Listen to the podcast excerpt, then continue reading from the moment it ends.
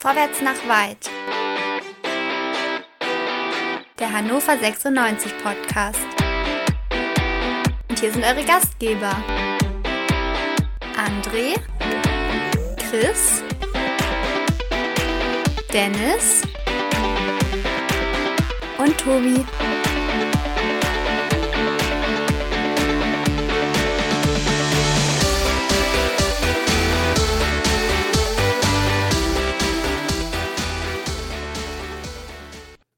Guten Abend, liebe HörerInnen. Herzlich willkommen zur letzten Folge Vorwärts nach weit vor einem Ligaspiel in der Saison 2022-2023. Nach dem Wechselbad in Düsseldorf, das 3 zu 3 am Ende endete, warten wir jetzt noch auf das Heimspiel gegen Holstein Kiel. Wollen natürlich auf das Spiel auch schauen, wollen aber auch um das, auf das Drumherum schauen. Es gibt so ein paar Themen. Das neue Trikot wurde vorgestellt. Es geht ein bisschen um Dauerkartenpreise um eine Fan-Demo am Sonntag. Da wollen wir alles drüber sprechen.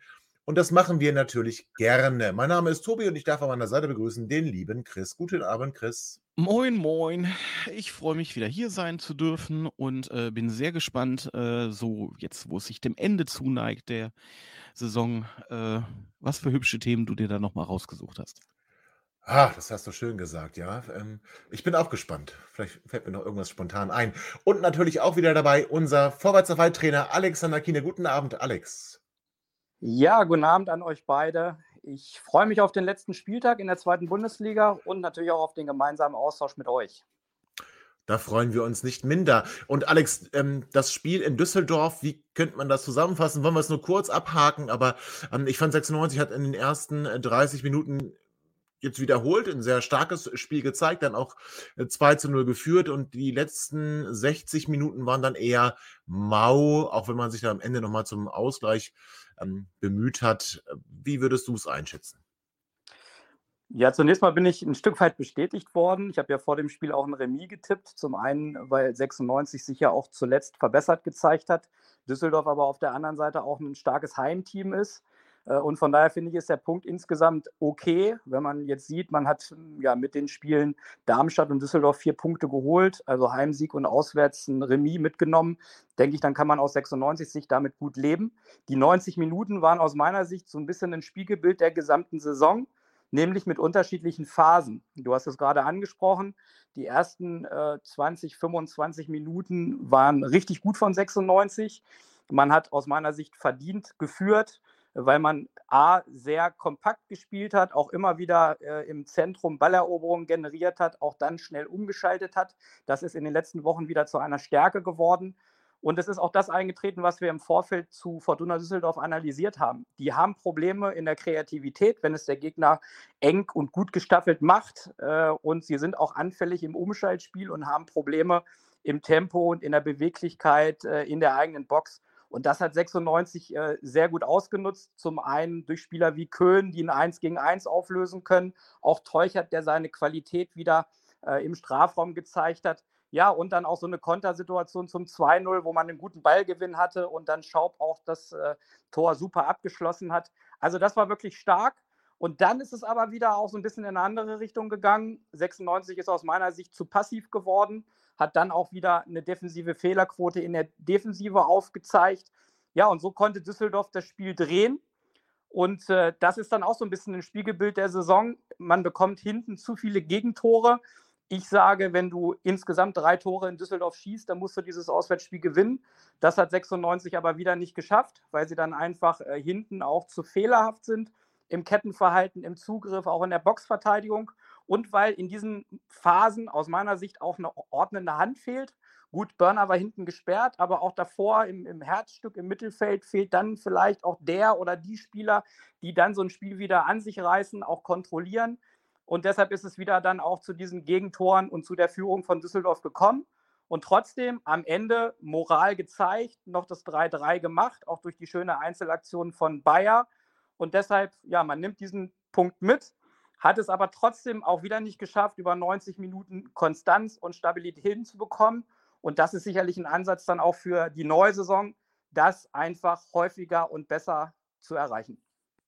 Ja, ich glaube, das wünschen wir uns alle. Herr Chris, ähm, Wenn du jetzt mal zurückblickst auf die vergangenen 33 Spieltage, ähm, wir sind ja hier auch schon mit Ambitionen irgendwie in die Saison gestartet. Ähm, die wurden dann ja auch nach einer schwachen Anfangsphase untermauert. Und ich glaube, wir beide waren so federführend, äh, als wir dann in der und äh, kurz, also in der Winterpause und kurz bevor die Winterpause endete, gesagt haben, na ja, da ist schon noch was möglich. Ähm, ohne jetzt zu detailreich zu werden, weil wir werden natürlich noch über die Saison in Gänze sprechen. Ähm, was würde so dein Fazit sein unter die Rückrunde? Ähm, bist du zufrieden jetzt hinten raus oder würdest du sagen, Mensch, so leicht war es echt schon lange nicht mehr und wird es vielleicht auch so lange nicht mehr werden? Da war mehr drin. Ich habe mich ja sogar noch mehr aus dem Fenster gelehnt. Zu Saisonbeginn immer, habe ich ja mit, äh, natürlich mit Karle gewettet, dass äh, Au. äh, Hannover aufsteigen würde.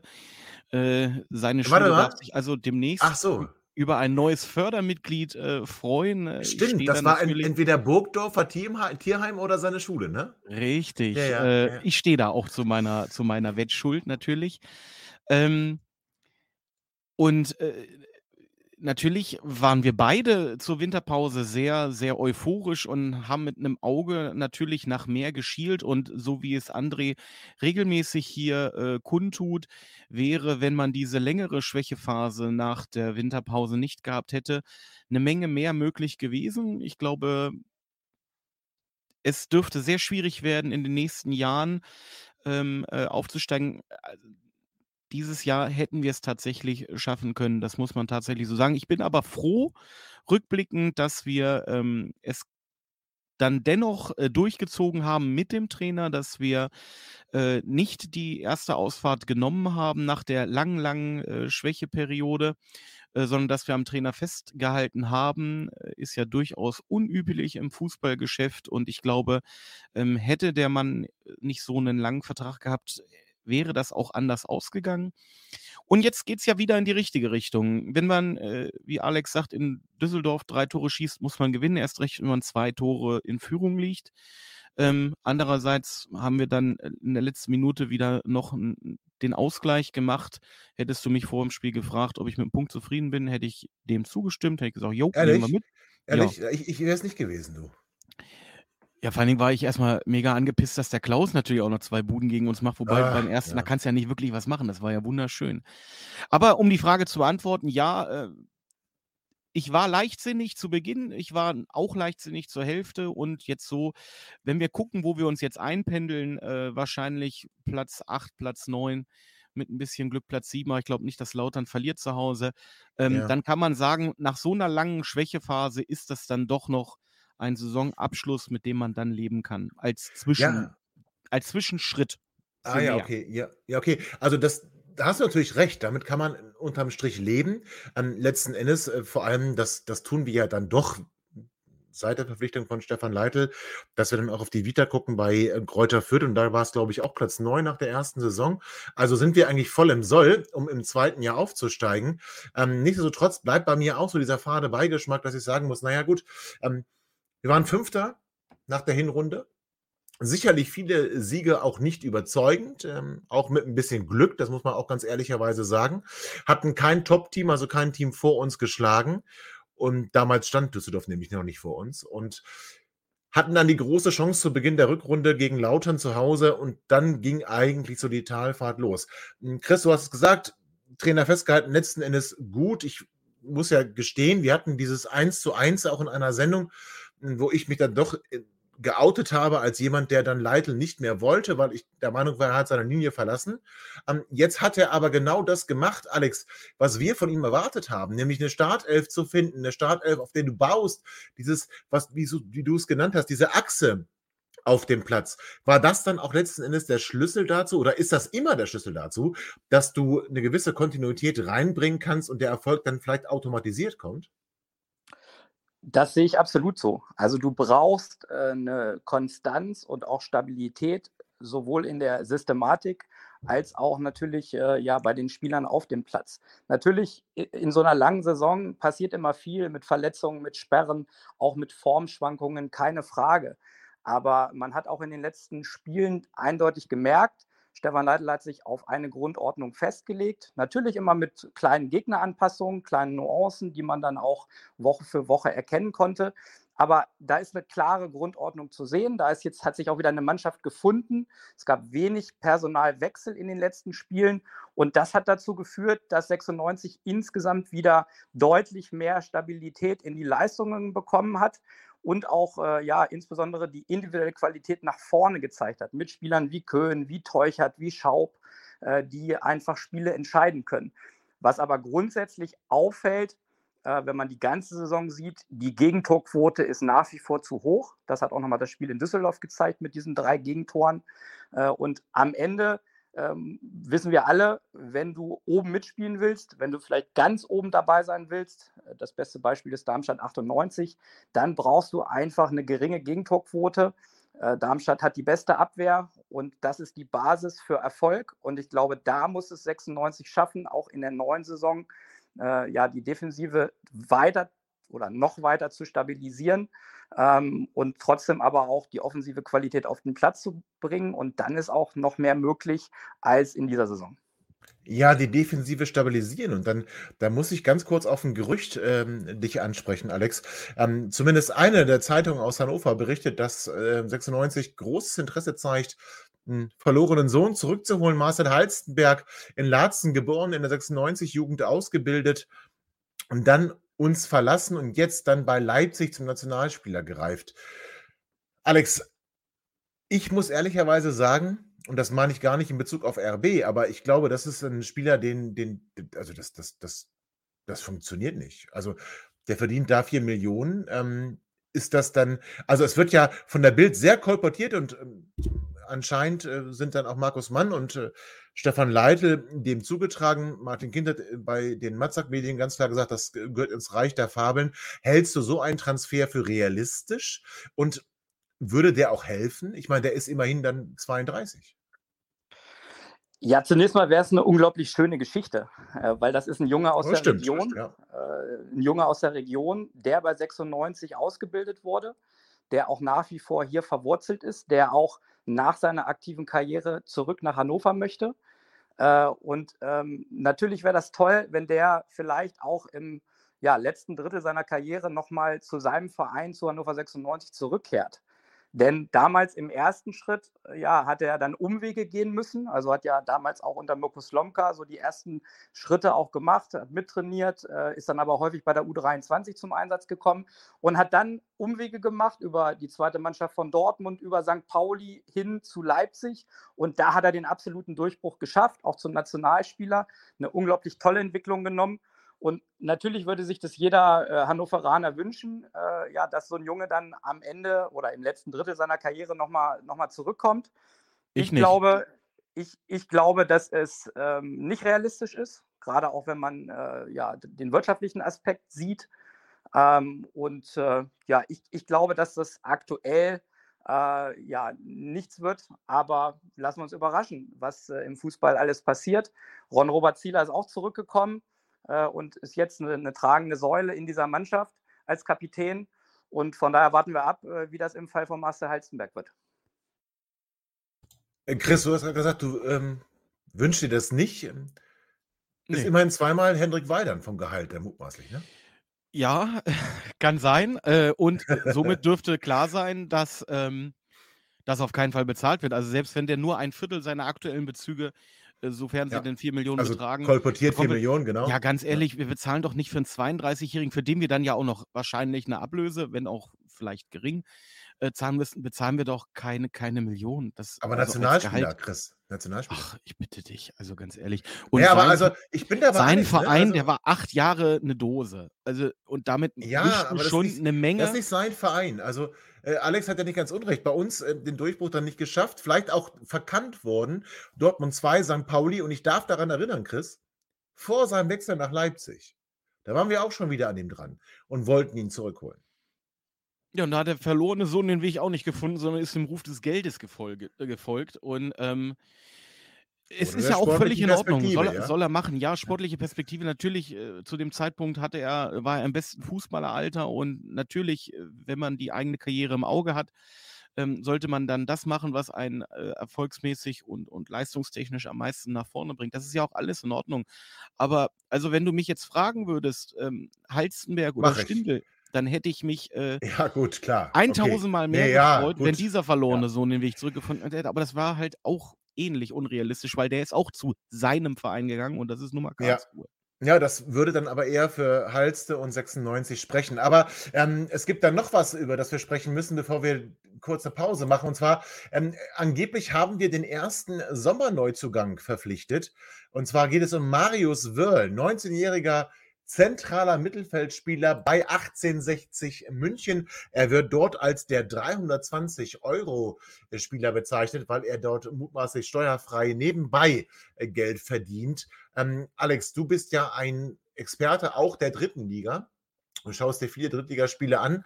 Äh, kannst du was, äh, kannst du uns was über Wörl erzählen? Ich möchte noch einen ganz kurzen Aspekt bei, bei Marcel Halzenberg äh, dazufügen neben dieser wirtschaftlichen Situation muss man natürlich auch die Kadersituation beleuchten, also diesen sportlichen Aspekt. Ähm, ich kenne ja Marcel auch schon sehr lange. Das ist äh, natürlich die Frage, ja, für welche Position will man so einen Spieler holen?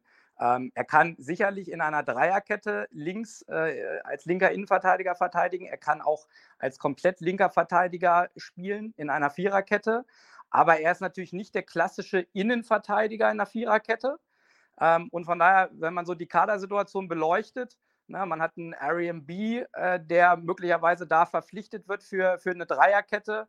Köln muss man abwarten, aber am Ende muss man ja auch äh, bei Markus Mann und Stefan Leite gucken, passt so ein Spieler in die Vorstellung von der Systematik und auch von, vom Positionsprofil. Äh, jetzt zu Wörl, das ist ein junger Spieler, ähm, der sicherlich Perspektive hat, ähm, der aber sicherlich noch nicht in der Range ist, um äh, ja, als, als Stammspieler geholt zu werden, sondern das ist ein Spieler, den man weiterentwickeln muss. Ähm, es steht auch im Raum, dass wenn man ihn jetzt holt, dass man ihn nochmal verleiht, möglicherweise in die dritte Liga. Ähm, also ich glaube, dass das eher ein Zukunftsprodukt werden kann, wenn man entweder selber mit dem Spieler arbeitet und ihn, sagen wir mal, im Profiteam integriert ähm, oder ob man ihn nochmal verleiht, wie man es auch bei Enali und anderen Spielern gemacht hat und man ihn dann äh, ja für die Zukunft dann irgendwann zu 96 holt. Also ähm, interessanter Spieler, talentierter Spieler, aber sicherlich noch nicht ein Spieler, äh, ja, den wir äh, in einer möglichen Stammformation in der neuen Saison erleben werden. Ja, aber wenn wir ihn aber beurteilen müssten, ähm, im Vergleich zu vielleicht Galondua, der ja noch im Kader ist, oder auch an Erik Uhlmann, den man im letzten Jahr verpflichtet hat, ähm, würdest du dann sagen, Wörl besser als die beiden? Ja, komplett andere Spielertypen. Auch natürlich eine komplett, äh, jetzt gerade wenn man es mit Geil und Dua vergleicht, eine komplett andere äh, ja, äh, Altersstruktur. Ähm, junger ja, Spieler, der, ja, junger Spieler, der, der dort im defensiven Mittelfeld sicherlich äh, ja, gute äh, physische und fußballerische Komponenten einbringt, der aber auch noch nicht so weit ist, dass er aus meiner Sicht äh, mit Spielern äh, wie Kunze, wie Besuschkow, äh, auch wie Leopold da momentan vorbeiziehen kann. Also nochmal, okay. das ist ein Spieler, den man erstmal weiterentwickeln muss, der auch über Einsätze und über ja, einfach auch eine, eine Perspektive äh, dem Verein helfen kann. Äh, und das ist, glaube ich, auch der Ansatz von Markus Mann. Ähm, letzte Nachfrage dazu im Vergleich zu Thomas Thiel.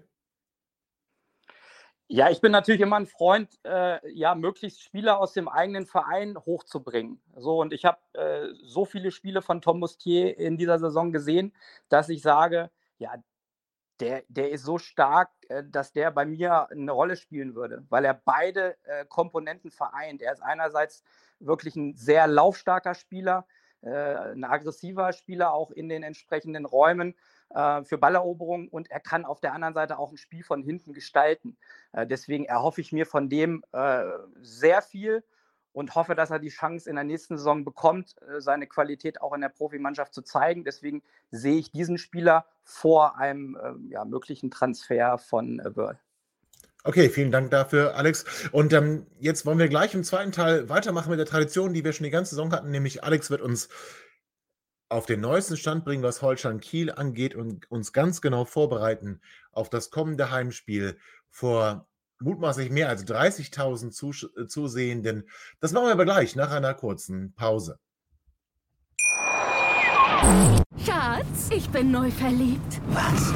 Da drüben. Das ist er. Aber das ist ein Auto. Ja, Mit ihm habe ich alles richtig gemacht. Wunschauto einfach kaufen, verkaufen oder leasen. Bei Autoscout24. Alles richtig gemacht. Hey, Malte Asmus von meinsportpodcast.de hier. Ab März geht's weiter mit unseren 100 Fußballlegenden. Staffel 4 bereits. Freut euch auf Zlatan Ibrahimovic, Michel Platini, Cesar Luis Minotti, Paolo Maldini, um nur mal vier zu nennen. Und bis wir mit der vierten Staffel kommen, hört doch einfach noch mal rein in die bisherigen drei Staffeln. Ronaldinho, Sepp Meyer, Gary Lineker, Lothar Matthäus und viele weitere warten da auf euch. 100 Fußballlegenden. Jetzt überall, wo es Podcasts gibt.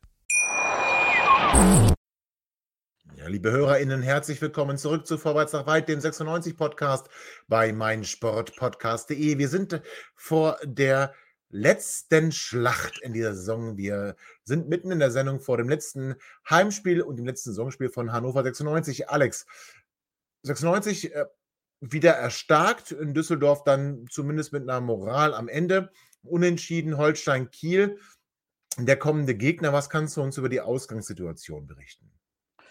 Ja, zunächst mal fällt ja auf, es sind Tabellennachbarn. Also spielt der Tabellenneunte gegen den Zehnten. Beide Teams trennen auch nur einen Punkt. Ähm, das heißt, es geht jetzt natürlich nochmal darum, dass 96 auch weiterhin nach dem letzten Spiel vor Kiel bleiben möchte. Ich denke, es geht für beide Vereine nochmal ein Stück weit darum, einfach ja die bestmögliche Platzierung erreichen zu wollen. Es geht auch nochmal um Fernsehgelder. Äh, und ich denke, beide können noch mit dem Sieg Siebter werden. Und das ist so der Ansporn und die Motivation für beide, äh, da nochmal alles reinzulegen. Äh, das Hinspiel ist 1-1 in Kiel ausgegangen. Von daher ist auch die Fragestellung, wer gewinnt jetzt diesen direkten Vergleich? Diesmal schafft das 96 mit dem Heimsieg oder kann Kiel, die auswärts mehr Punkte geholt haben als zu Hause, ja, so ein Stück weit die Auswärtsbilanz nochmal aufpolieren. Holstein Kiel ja, ist für mich eine klassische Mannschaft aus dem Mittelfeld der zweiten Liga die eine klare Spielidee haben. Also Trainer Marcel Rapp kenne ich sehr gut, weil ich mit ihm zusammen den Fußballlehrer gemacht habe. Ähm, ehemaliger Profi vom KSC, ist dann groß geworden über äh, Hoffenheim, hat da auch zuletzt die U19 trainiert und hat dann die Chance bei Holstein Kiel als Profitrainer bekommen.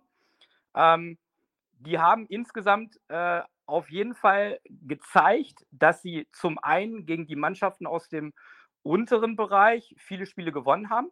Und sie waren auf der anderen Seite auch in Spielen gegen die Top-Teams durchaus auf Augenhöhe. Man muss aber, wenn man die Saisonanalyse betreibt, auch sagen, für ganz oben hat es dann insgesamt einfach auch nicht gereicht. Und das haben insbesondere die letzten fünf Spiele gezeigt, von denen Holstein Kiel vier verloren hat. Nämlich unter anderem gegen die Top-Teams Darmstadt 98, Heidenheim, auch zuletzt St. Pauli. Also sie haben also nur ein Spiel in den letzten Wochen gewonnen. Das war gegen den KSC, der auch in der gleichen Range ist wie Kiel.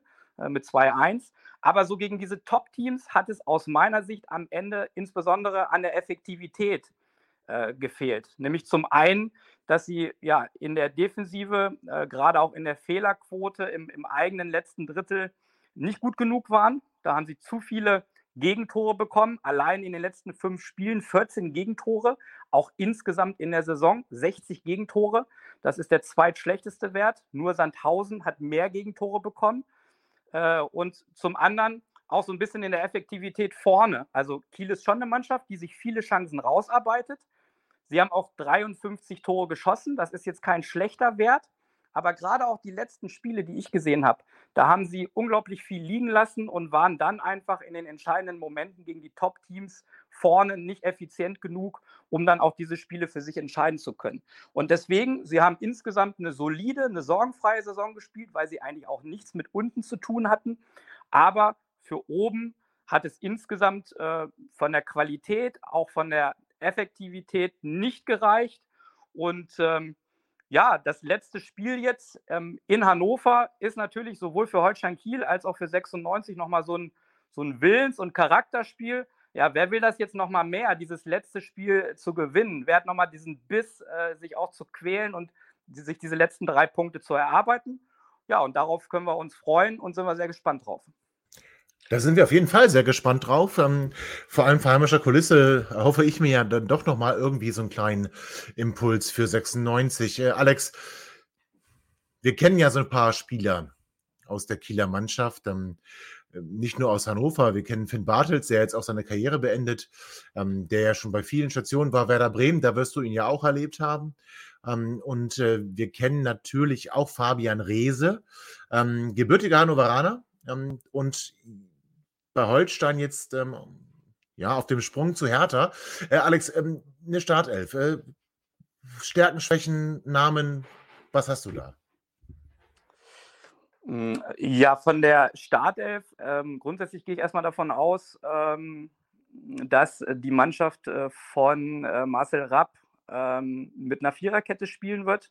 Sie haben unterschiedliche Systeme gespielt in der Saison. Da gab es immer mal wieder Wechsel, äh, situativ auch mal mit Dreierkette, je nach Ausrichtung, auch Matchplan, auch Gegner anpassend. Aber die letzten Spiele waren mit einer Viererkette.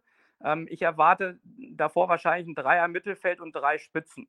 Äh, wenn man konkret ins Personal reingeht, dann muss man zunächst mal festhalten, dass der Kapitän äh, Hauke Wahl fehlen wird aufgrund der zehnten gelben Karte.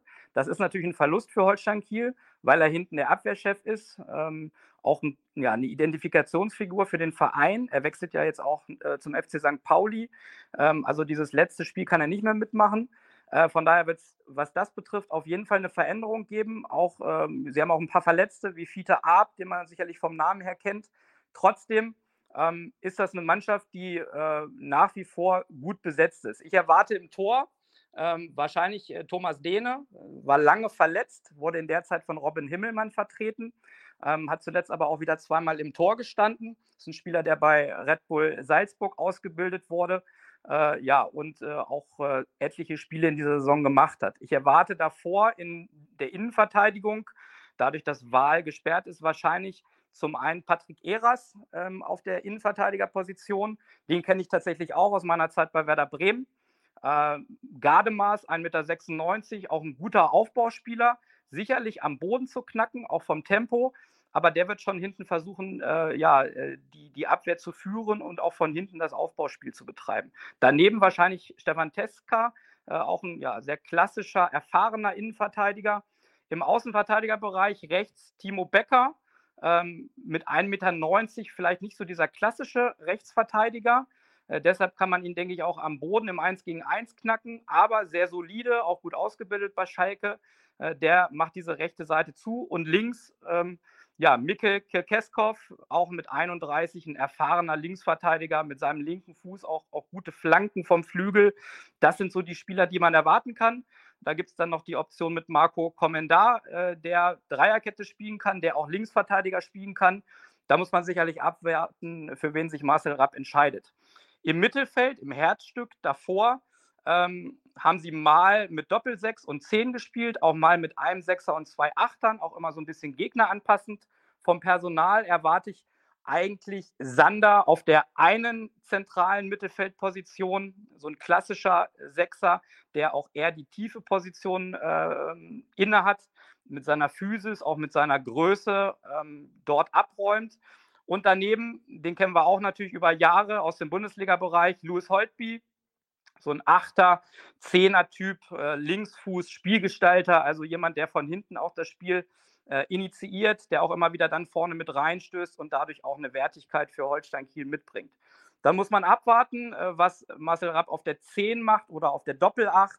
Ähm, Alexander Mühling wäre da sicherlich ein Kandidat, der auch äh, zum einen in den letzten Wochen äh, zum Einsatz gekommen ist, der auch aus meiner Sicht Qualität hat, aus dem Mittelfeld heraus auch immer wieder vorne mit reinsticht.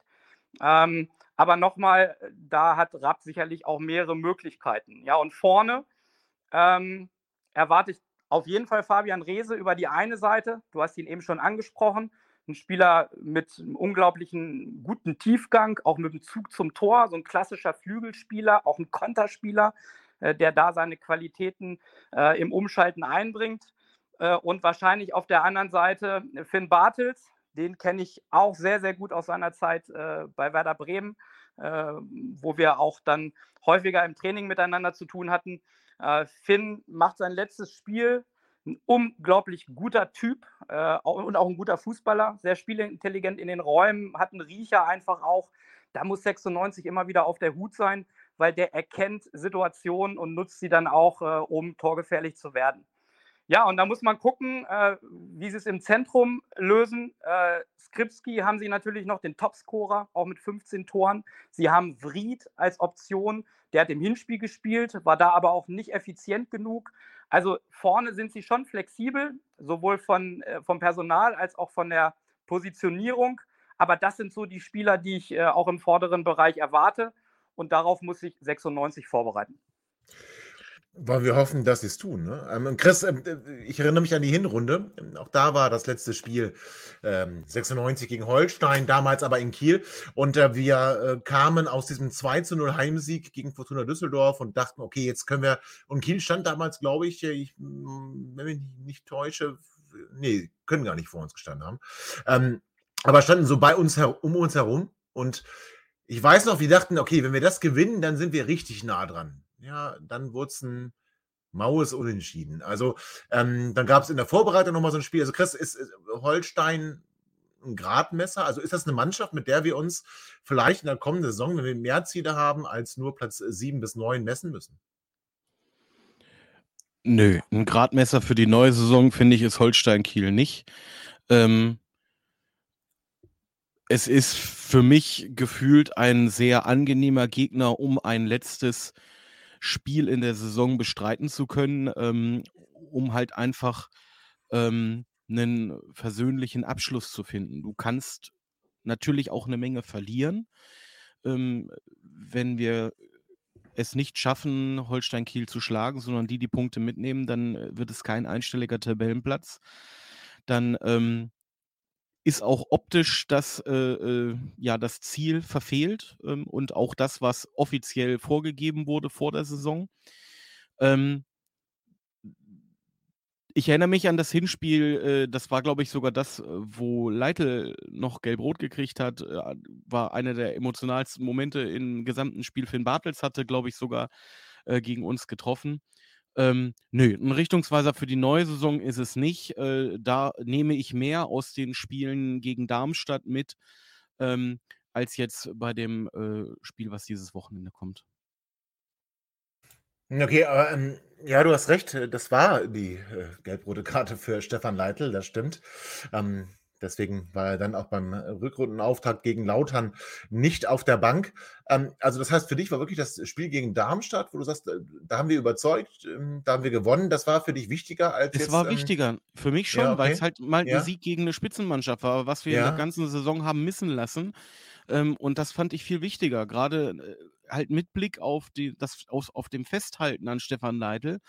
Ähm, war es ein wichtiger, ein wichtiger Fingerzeig, dass die Mannschaft imstande ist, auch stärkere Gegner, und Darmstadt hat eine fantastische Saison gespielt, ähm, äh, zu schlagen oder schlagen zu können. Ähm, und wie gesagt, das werte ich deutlich wichtiger als, als das Spiel jetzt gegen, gegen Holstein Kiel. Okay, aber trotzdem, ähm, wie wichtig würdest du es empfinden, dass wir da mit dem Sieg rausgehen? Wir haben letzte Woche viel drüber gesprochen. wichtig. Also, ja, guck mal, wir haben letzte Woche drüber gesprochen, jetzt, den Schwung mitnehmen. Ähm, Düsseldorf war jetzt nicht unbedingt ein Spiel, wo wir den Schwung völlig verloren haben, aber dann müsste es doch noch umso wichtiger sein, das Spiel jetzt richtig gut abzuschneiden. Na, sowieso. Das ist das letzte Spiel, das letzte Heimspiel äh, in der Saison, das letzte Spiel der Saison. Man möchte äh, den Fans nochmal versuchen, so den ein oder anderen negativen Moment aus der Saison, und davon hatten wir ja wirklich einige, ähm, aus den Köpfen zu schieben und vielleicht wieder ein bisschen äh, ja, Schadensgutmachung zu betreiben. Und da sollte man schon das letzte Spiel motiviert, engagiert angehen. Ich bin fest davon überzeugt, dass die Mannschaft brennen wird in dem Spiel völlig egal, wie viele Zuschauer da sind, ähm, aber halt äh, auch mit Blick auf die neue Saison. Was, was ähm, Alex von meinte, ist ja sehr, sehr wichtig, ähm, dass Stefan Leitl jetzt eine Mannschaft gefunden hat, die, die, ähm, die erste Elf scheint zu stehen. Und äh, wenn wir auf die neue Saison schauen, ist es äh, momentan eine erste Elf, die auch am ersten Spieltag, also unter der Voraussetzung, dass äh, Bright verpflichtet wird, ähm, ist es eine erste Elf, mit der man auch das erste Saisonspiel in der kommenden Saison bestreiten könnte. Und somit ist das alles wichtig, dass man jetzt schon äh, Schwung mitnimmt für die neue Saison, der Kader dann punktuell speziell auf der, auf der berühmten Achse verstärkt wird, ähm, also in der Verteidigung im, im defensiven Mittelfeld und als neuen, einen neuen Neuner oder überhaupt einen Neuner. Ähm, und da ist es sehr, sehr wichtig, dass man dann halt auch diesen positiven Eindruck der letzten Spiele und für mich war Fortuna kein Rückschritt, sondern eher so eine Art Verharren, ähm, dass man diesen positiven Schwung mitnimmt und damit dann die Saison abschließt. Ja, ist okay. Und wenn wir uns mal die Bilanz angucken gegen Holstein Kiel, wir hatten bisher 74, 47 äh, Spiele, Verzeihung bitte. Es gibt 20 Siege für 96, 15 Siege für Kiel und 12 Remis.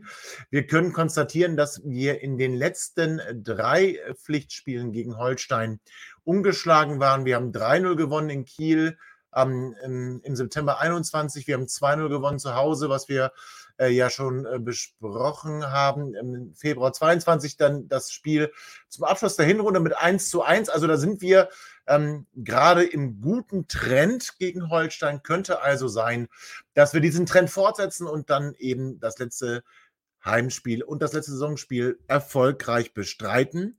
Ähm, das drumherum wollen wir noch besprechen. Was ähm, ist gerade so um 96 herum los und äh, was bewegt die Fanszene? Und wir wollen dann noch ein bisschen Danke sagen ähm, für die Sendung in dieser Saison. Und das machen wir aber alles gleich nach einer kurzen Pause. Schatz, ich bin neu verliebt. Was? Da drüben. Das ist er. Aber das ist ein Auto. Ja, eben. Mit ihm habe ich alles richtig gemacht. Wunschauto einfach kaufen, verkaufen oder leasen. Bei Autoscout24. Alles richtig gemacht. Herzlich willkommen zurück, liebe HörerInnen, zu Vorwärts nach Weit, dem 96-Podcast bei meinsportpodcast.de. Wir sind mittendrin im letzten Teil jetzt der Sendung vor dem abschließenden Saisonspiel gegen Holstein Kiel. Haben gesprochen über potenzielle Neuzugänge. Chris, wobei da habe ich deine Meinung noch gar nicht gehört. Also, ähm, das, die würde mich natürlich auch interessieren, Chris. Also, da, damit will ich ganz kurz einsteigen. Wörl hat Alex ja ganz gut eingeschätzt. Ähm, wie würdest du so einen Transfer bewerten? Ja, klar, zukunftsorientiert. Das ist klar, ähm, dass das kein Spieler ist, der uns in der nächsten Saison ähm, äh, sofort helfen kann. Äh, ich muss auch fairerweise gestehen, ich kenne den Spieler überhaupt nicht. Ähm, ich äh, bin frohen Na, Mutes, gut, das ist wenn die ich, Frage, nicht? bin Also, frohen Mutes, ja. wenn ich äh, mal schaue äh, auf der Position, wen 1860 da in den letzten Jahren so Ja. äh, zutage gebracht hat. Einen äh, Perusic in den 70ern, einen Jens Jeremies, einen Trares, das waren alles äh, super Spieler. Ja, Und das da ist schon lange her, ne? na, ja, da, da 70er erinnerst du dich noch, noch dran, da hast, bist du doch schon Auto Ja. gefahren. Ähm, Ja, ist richtig. auf, auf jeden Fall, ähm, tatsächlich, ja, wie gesagt, er wird nicht an Leopold, an, an Besuschkow, an Kunze vorbeikommen. Ähm, wie man mit Leopold weitermacht, bin ich sehr gespannt in der neuen Saison. Ich hoffe, dass er mehr Einsatzzeiten kriegen wird, aber wie gesagt, ihn dann als, als vierten Mann äh, im Kader zu belassen, da macht es deutlich mehr Sinn, ihn zurückzugeben ins bekannte Umfeld, ähm, wo Ja. er weiter Erfahrungen sammeln kann und dann halt ähm, mit einem Jahr mehr auf dem Buckel dann äh, zu schauen, ob er soweit ist, um uns dann äh, weiterhelfen zu können. Ja, okay, das äh, kann ich mitgehen. Ähm, Chris, dann schauen wir einmal auf ein Thema, das uns erreichte, nachdem wir in der letzten Woche aufgenommen haben, nämlich eine potenzielle Preiserhöhung in Bezug auf die Dauerkarten im Nordoberrang. Da sind äh, Preiserhöhungen im Gespräch von bis zu 30 Prozent. 96 möchte die Rabattierung in N16, 17 den Blöcken mit freier Platzwahl mutmaßlich streichen. Chris, ähm, André hat letzte Woche, nachdem er hart für das Wort kämpfen musste, gesagt, naja, lieber Preise runter und ein volles Stadion, damit ähm, 96 auch gepusht wird. Wie beurteilst du das? Ich weiß ja, äh, wir beide sind ja Dauerkarteninhaber in der Nordkurve. Ähm, würdest du bei 30% Preiserhöhung die Karte verlängern? Ja, und äh, das sehen Was? wahrscheinlich viele so. Und das Was? ist das Problem. Und ich vermute mal Ah. auch das Kalkül. Weil das haben wir ja nun, egal wie schlecht Hannover in den letzten Jahren gespielt hat, immer gesehen. äh, Dass ähm, das Stadion natürlich zu Zeiten von Europa brechend voll war, aber wenn es dann mal nicht lief, äh, blieben die Tribünen häufig leer, nur die Kurven oder speziell die Nordkurve war halt immer stramm gefüllt. Ähm, da sind halt nun mal die, die Fans, die äh, lieben und leiden können und das halt auch nicht äh, von dem Preis abhängig machen. Das sieht man schon alleine daran, dass die Ja. keine Kosten und Mühen scheuen oder ein großer Teil keine Kosten und Mühen scheut, äh, jedes Wochenende auch in die Ferne zu reisen und ähm, dem Verein da äh, die Unterstützung auch auf des Gegners Platzes zu geben. Und ich vermute, es ist ganz einfach Kalkül und wahrscheinlich äh, auch damit verbunden, und das ist nun mal auch ein leidiges Thema, mit der Vielzahl an Geldstrafen, die wir für Pyrotechnik kriegen, dass man sagt, ähm, häufig entstehen, entstehen, ja, ja, ich, das ist Glaskugel, ich weiß es nicht. Der alte Mann hat es mir nicht ins Ohr geflüstert. Ähm, aber ich vermute es ganz einfach, dass man auch sagt, okay, das ist nun mal der Ort, wo am meisten ähm, äh, Pyrotechnik und Emotionen äh, oder strafbare Emotionen entstehen und deswegen versucht man Teile dieser Strafen, die man nun mal zahlen muss, auch dann darüber zurückzuholen. Ja, ich erinnere mich daran, dass wir auch schon im letzten Sommer darüber gesprochen haben, über Dauerkartenpreise. Auch da gab es schon so, ein, so eine merkwürdige Rechnung von 96 und da waren wir jetzt nicht ganz überzeugt von der Preisgestaltung für die laufende Saison, was uns natürlich nicht davon abgehalten hat, Dauerkarten zu verlängern. Ähm, Chris, aber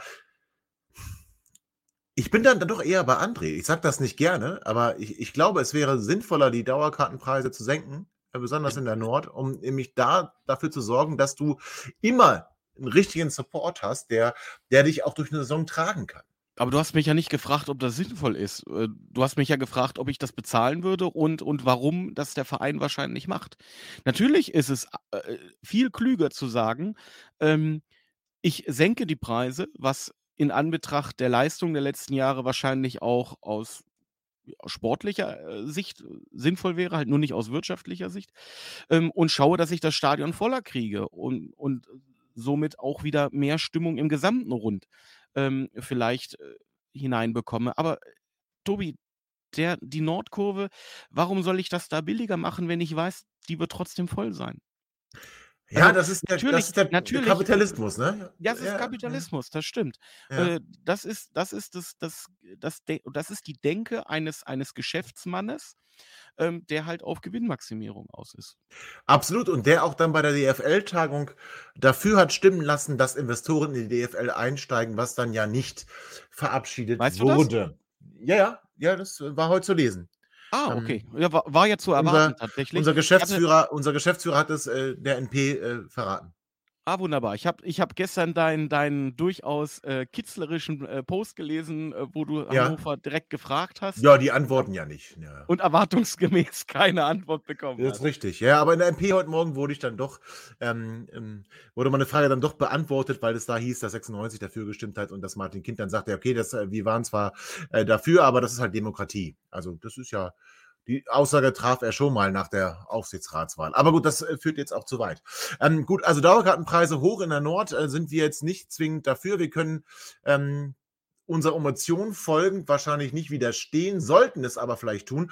Und ähm, wenn ihr auch der Meinung seid, irgendwie so richtig geil finde ich das gerade nicht und äh, vielleicht sogar auch noch kritisch seid, was ähm, die Verlängerung der ähm, Stadionpacht angeht, dann seid ihr doch herzlich eingeladen zu einer Demo zum Niedersachsen-Stadion, äh, nämlich zum Thema einmal die Dauerkartenpreise und auch die Stadiongewinne, die bitte in die Profigesellschaft fließen sollten. Und zwar ist diese Demo an der Benno ohne Sorg Brücke am Schwarzen Bären am Sonntag vor dem Spiel um 12.30 Uhr. Und da seid ihr ja eh schon alle, weil ihr natürlich zum Warm-up-Grillen an der IME kommt, nämlich ab 10.30 Uhr am Ime-Ufer, Höhe, Höhe Schwarzer Bär.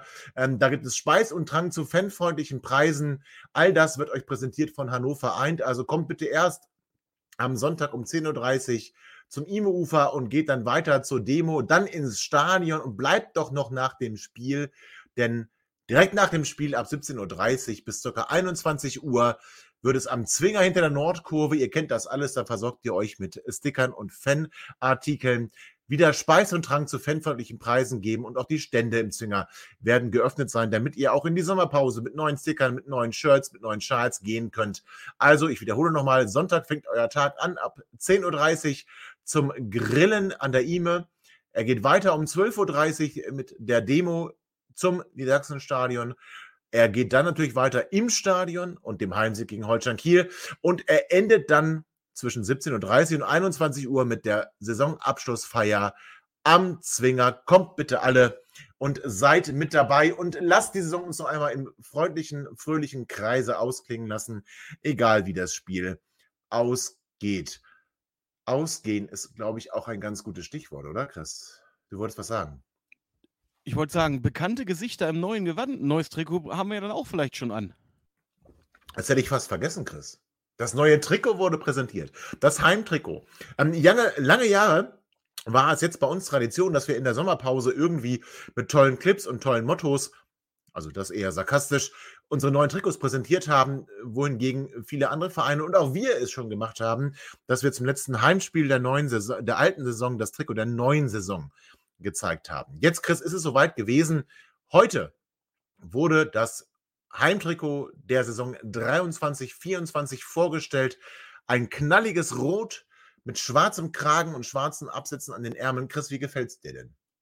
Also erstmal gefällt es mir, dass Hannover 96 es zumindest schafft, äh, diese Trikots an Spieler zu platzieren, die auch tatsächlich im Verein sind und nicht erst in der kommenden Saison vielleicht mal bei uns äh, tätig werden. Schönen Gruß an Werder Bremen.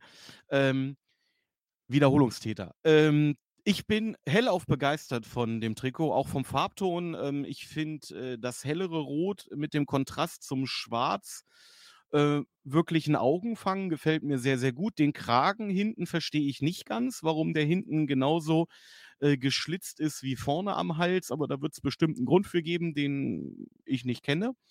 Ähm, aber wenn ich das mal so rückwirkend so betrachte, würde ich sagen, eins der schönsten Trikots der letzten 10, 15 Jahre.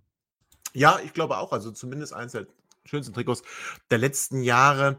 Ähm, ich bin ja so ein bisschen verliebt in das Under Armour Trikot, äh, in diesen Bordeaux und vor allem dann das Auswärtstrikot in diesem Gold, wo ich mich Ja, das war aber 2006 oder so, oder Äh, 2010, 11 bitte, ja. Ähm, Ach so, na, siehst du, ne? Ja, ja.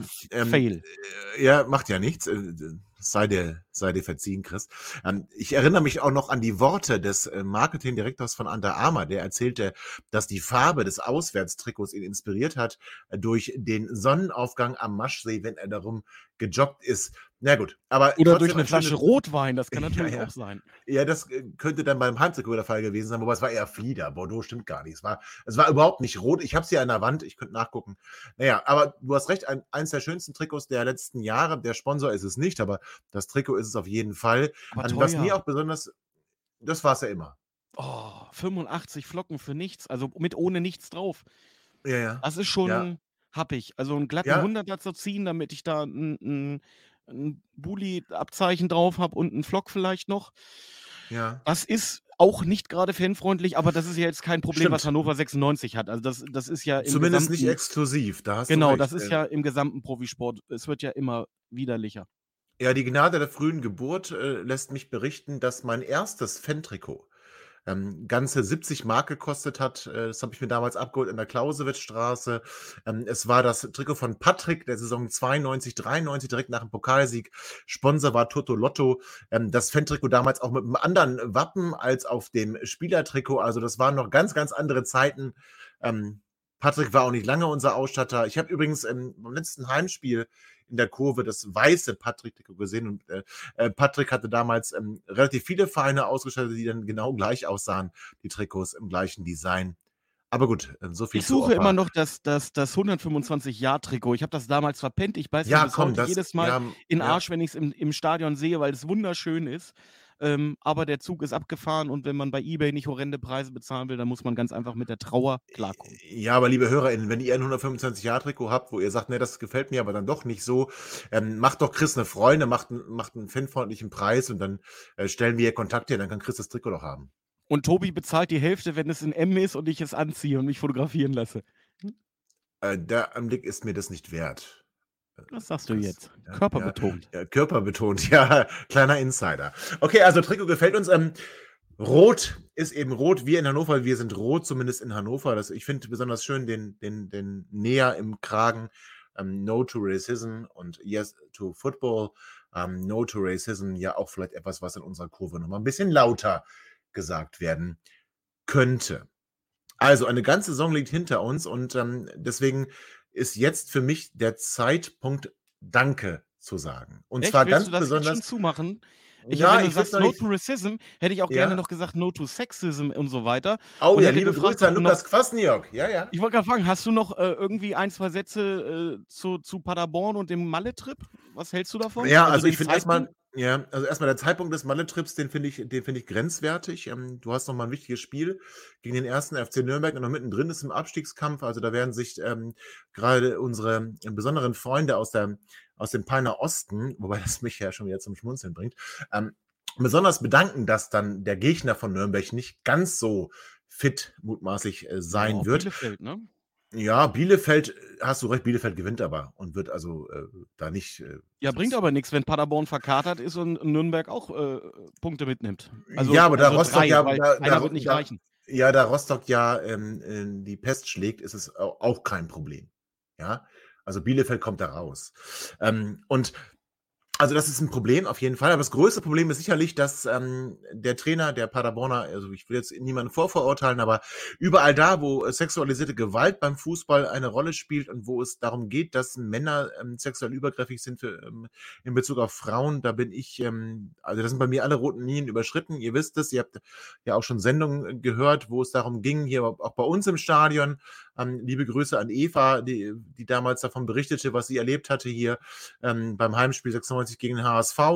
Ähm, Christian Katz, leider scheidender Stadionchef von 96, äh, der sich da auch dann ähm, bei uns zur Rede gestellt hat. Also, Chris, völlig klar. Völlig egal, was er da gemacht hat. No ist No und Nein heißt Nein.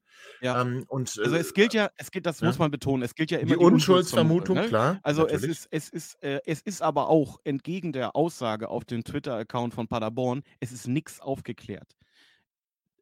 Es ist jemand ohne Auflagen entlassen worden, der Mann darf nach Deutschland zurück. Das bedeutet aber nicht, dass Aber durfte Ermittlungsverfahren auch, ne? Richtig. Hanebutt Das, auch, das, das Ermittlungsverfahren ist nicht eingestellt und äh, was da letztendlich passiert ist, das wird ein spanisches Gericht erst irgendwann feststellen und dann wird man sehen, äh, ob es da zu einer Verurteilung kommt oder ob die Anschuldigungen völlig haltlos sind.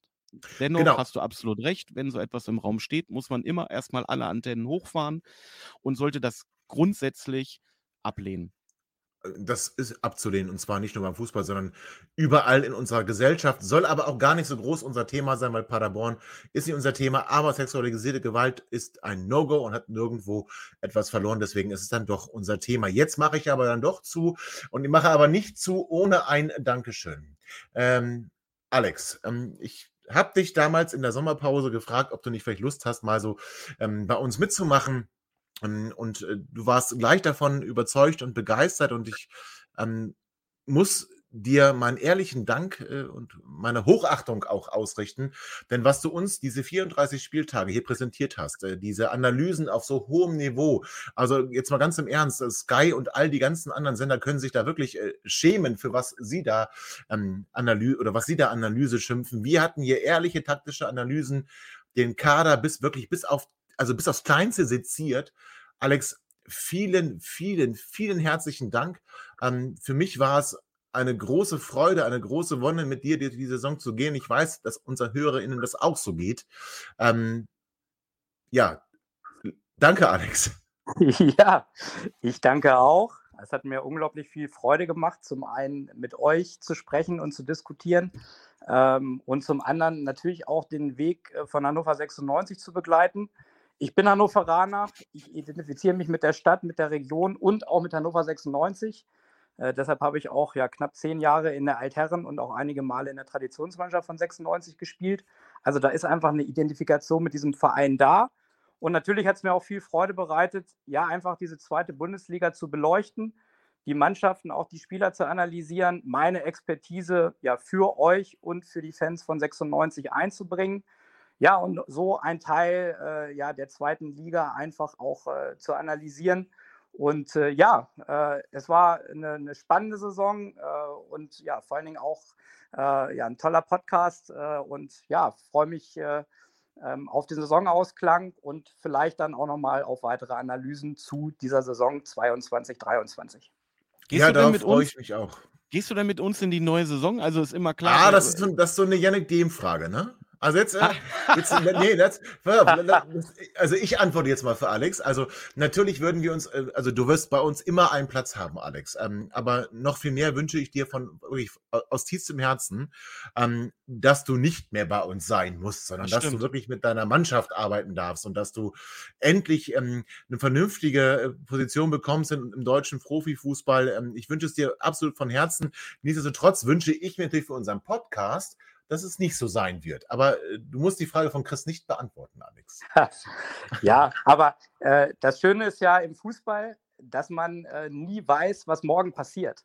Und so ist es ja auch insgesamt im Profifußball. Ähm, von daher ähm, macht es mir unglaublich Freude, äh, ja, hier als Experte mitzuwirken, äh, auch meine Gedanken einzubringen. Ähm, ihr wisst auch, dass ich viel unterwegs bin im Fußball, äh, auch im ja. Scouting. Äh, und äh, irgendwann werde ich sicherlich auch wieder eine konkrete Position bei einem Verein äh, übernehmen, wenn das passende Projekt kommt, die entsprechende Herausforderung, dort etwas aufbauen und entwickeln zu können, auch ja, meine Qualitäten einzubringen als Stratege, als Entwickler. Ja, wenn das irgendwann der Fall ist, dann werde ich auch wieder sicherlich einsteigen im Fußball, im Profifußball. Und solange ja, begleite ich gerne so ein Format wie hier, auch in dieser Verbindung mit euch. Äh, und wie gesagt, alles andere wird die Zukunft bringen.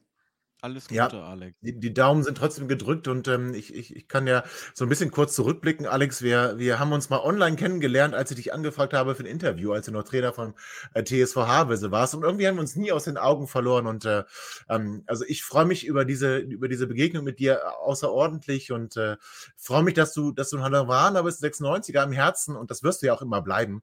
Und ähm, also für jeden Besuch bei uns bin ich dir in der Retrospektive dankbar, aber wäre ich natürlich auch dankbar in der Zukunft, denn ich glaube, wir dürfen ganz ehrlich auch stolz darauf sein, dass wir einen Fußballlehrer ähm, gewinnen konnten, für uns Analysen der kommenden Gegner zu machen. Und wer so tief drin ist in der zweiten Liga, also das ist schon, Alex, also du, das ist schon, das ist schon stark. Das muss ich ganz ehrlich sagen. Ja, nochmal von meiner Seite vielen Dank. Auch vielen Dank an alle Zuhörer. Und äh, ja, lass uns den Blick nach vorne richten und ich wünsche ja.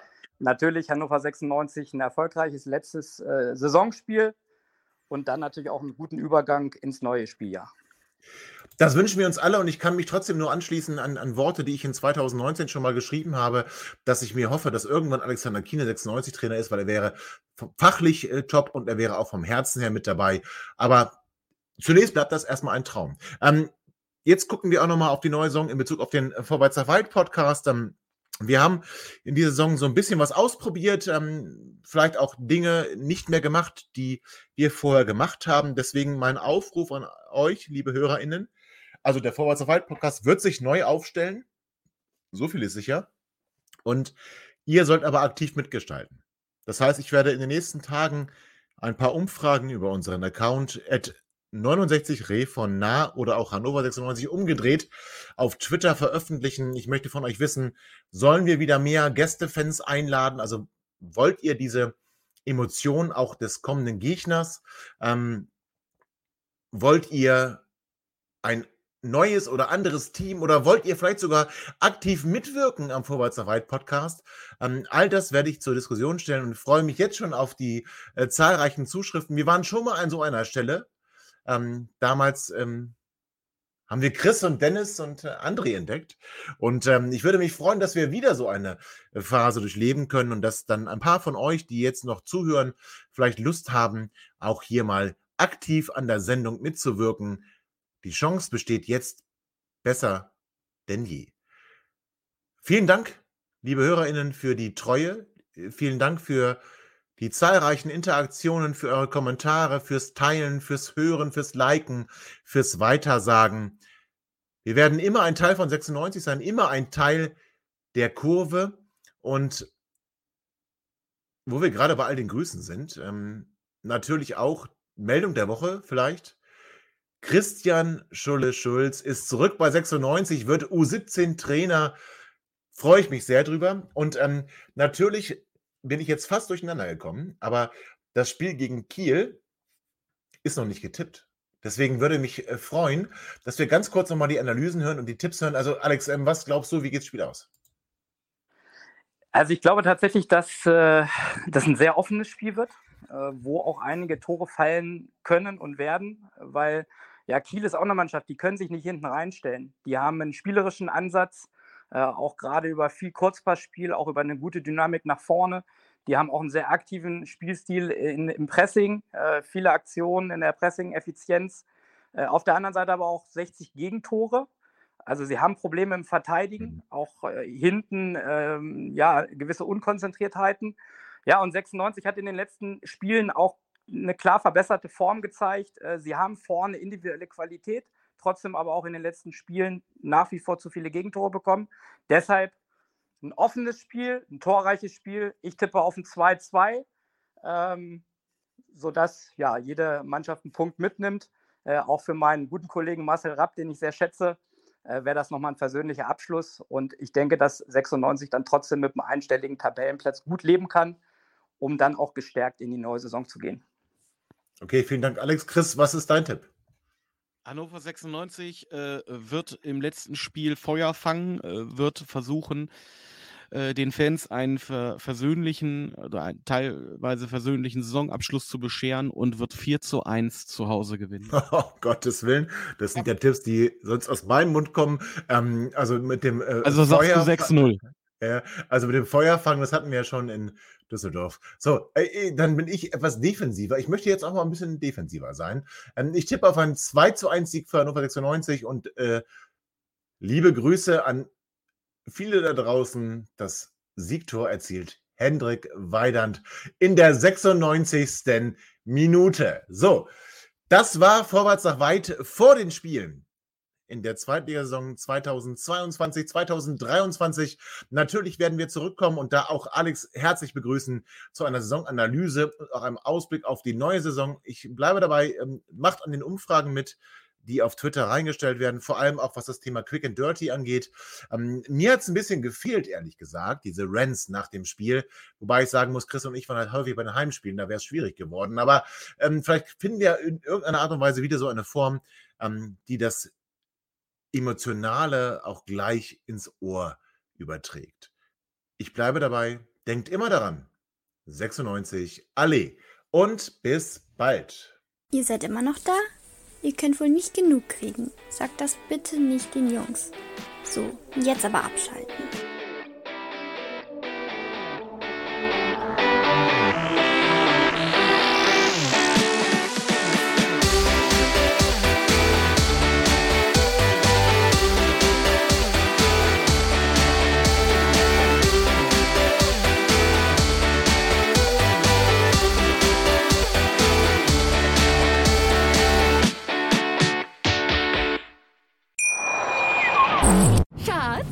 Bin neu verliebt. Was? Da drüben. Das ist er. Aber das ist ein Auto. Ja, eben. Mit ihm habe ich alles richtig gemacht. Wunschauto einfach kaufen, verkaufen oder leasen. Bei Autoscout24. Alles richtig gemacht. Wie baut man eine harmonische Beziehung zu seinem Hund auf? Puh, gar nicht so leicht. Und deshalb frage ich nach, wie es anderen Hundeeltern gelingt, beziehungsweise wie die daran arbeiten. Bei Iswas Dog reden wir dann drüber. Alle 14 Tage neu mit mir, Malte Asmus und unserer Expertin für eine harmonische Mensch-Hund-Beziehung, Melanie Lippisch. Iswas Dog mit Malte Asmus. Überall, wo es Podcasts gibt.